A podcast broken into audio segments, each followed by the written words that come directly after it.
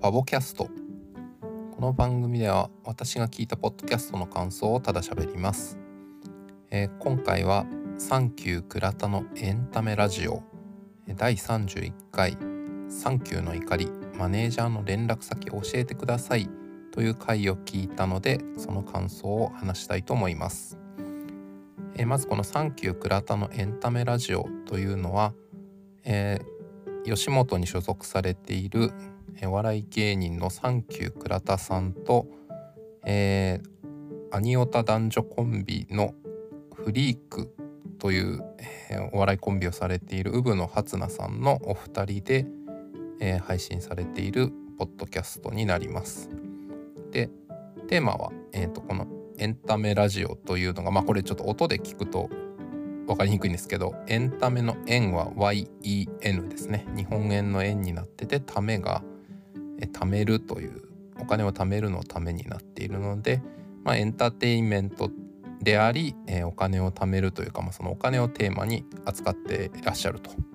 でというのももともとこのサンキュー倉田さんが元国税職員をされていてそこから、吉本興業で芸人になられたという経歴を持ってらっしゃってお金に関する著書も、何冊か書いていらっしゃるという方だからということになります。でえっ、ー、とまあこの「サンキュー倉田のエンタメラジオは」え、ー、お金をテーマにですねサンキューさんと初菜さんがいろいろなトピックについてお話をされていくという番組であの僕第1回から全部聞いてるんですけど何でしょうね聞くとその tips 的な意味でも学びになることが多いっていうのもありますしなんかその倉田さんとか初菜さんの価値観とかなんかそういったことを聞きながらなるほどなって思えることがいろいろあって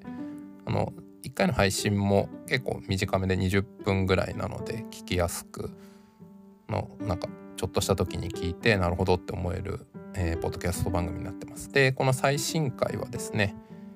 えっ、とこの31回というのは、まあ、テーマになってるのは「サンキューの怒り」ということで、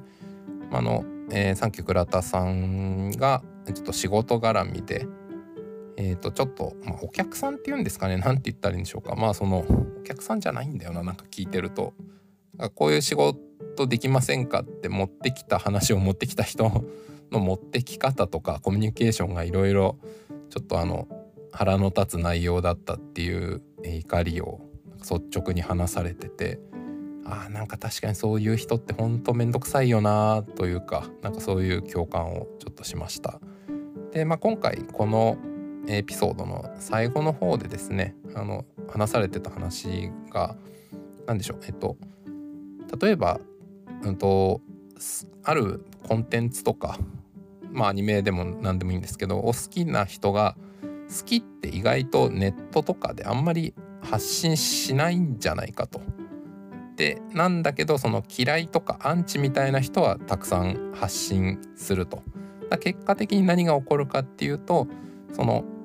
アンチとか攻撃の、え、メッセージっていうのはインターネット上でいろいろ見つけられちゃうんだけどなんかその「いいね」とかすごく好きっていう情報はそんなに出てこないからなんか結果的にアンチが多いような気がしてしまうっていうことって結構、うん、なんかあるあるだよねというかなんかそういうのって辛いよねみたいな話でまあそれは確かにすごいそうだなと思いました。あの僕も経験があるというか、まあ、例えば自分があの好きでずっと聞いてるポッドキャストとか何、まあ、かあった時にもう聞いててあのすごい好きなんですよね。好きなんですけどそれすごく好きだとかってじゃあネットとかで発信するかっていうとあんまりごめんなさいしてないなと思ってなんかもうその聞いててああ聞いて楽しかったなとかまあその聞いてる時の何でしょうねその体験っていうものに満足してるんだけどじゃあそこから改めて発信するっていうステップに行くっていうその思考回路ってあんまり持ってないなと思っちゃったんですよね自分自身でも。まあだからあの逆に言うとというかまさに今回その、えー、サンキューさんと初菜さんが話されていた通りで、まあ、いいと思ったことはいいって言うべきだしそれがそのコンテンツを作ってる人に届くことでそのコンテンツを作ってる人が、えー、まあえっと、元気になるというかもうちょっと続けようって思ったりするっていうことはすごくあるなと思ってさっき言ったようにそのアンチはなぜか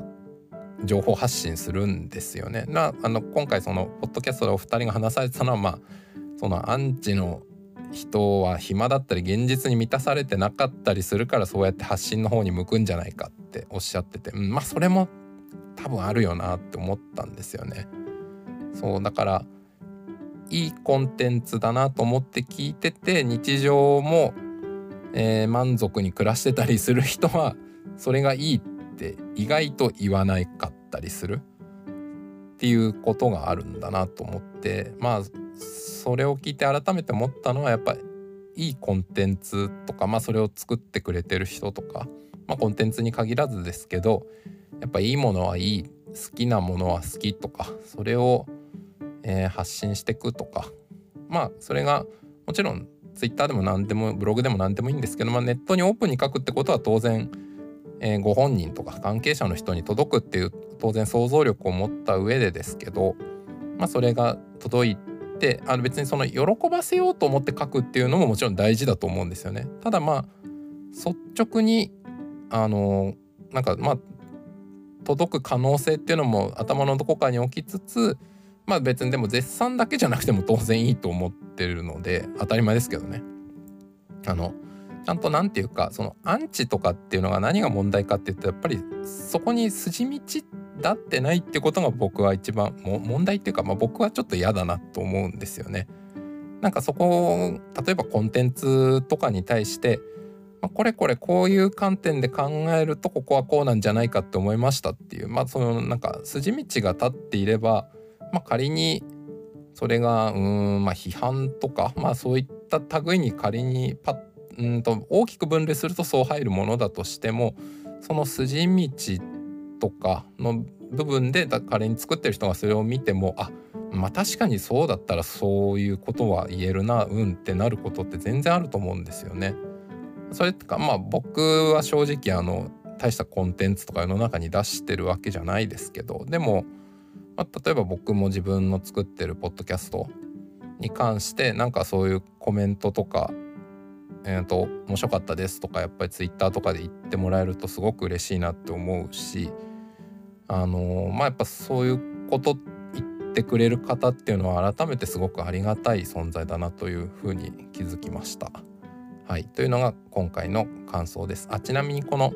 えー、サンキュー倉田さんは昨年12月に本を出版されてて「世界一優しいお金の貯め方増やし方」という本を出版されてましてちょっと僕もあの読んだんですけどなんかあのこの本すごくいいなと思ったのはあの前半がざっくり言うとお金をどう貯めるかみたいな話で後半がどう増やすかっていうような構成になってるんですけどその増やすかの部分がですねあのなんかじゃあ普通にお金の増やし方って聞くとんじゃあ投資とか思うんですけどどっちかっていうとなんかその仕事を通じて、えーと、いかに価値発揮をうまくすることで、えー、どう自分が稼げるお金っていうのを増やしてでまあ人生をどう楽しくしていくかみたいな観点でご本人の体験ベースで書かれてるっていうのがすごくなんか印象に残りました。なのでお金の増やし方と言いつつのどう仕事を作るか楽しむか自分らしくやっていくかっていう観点でいろいろ気づきが得られる本だなと思ったのですごく読みやすい本なので興味のある方は読まれたらいいのかなと思いました。以上です。ありがとうございました。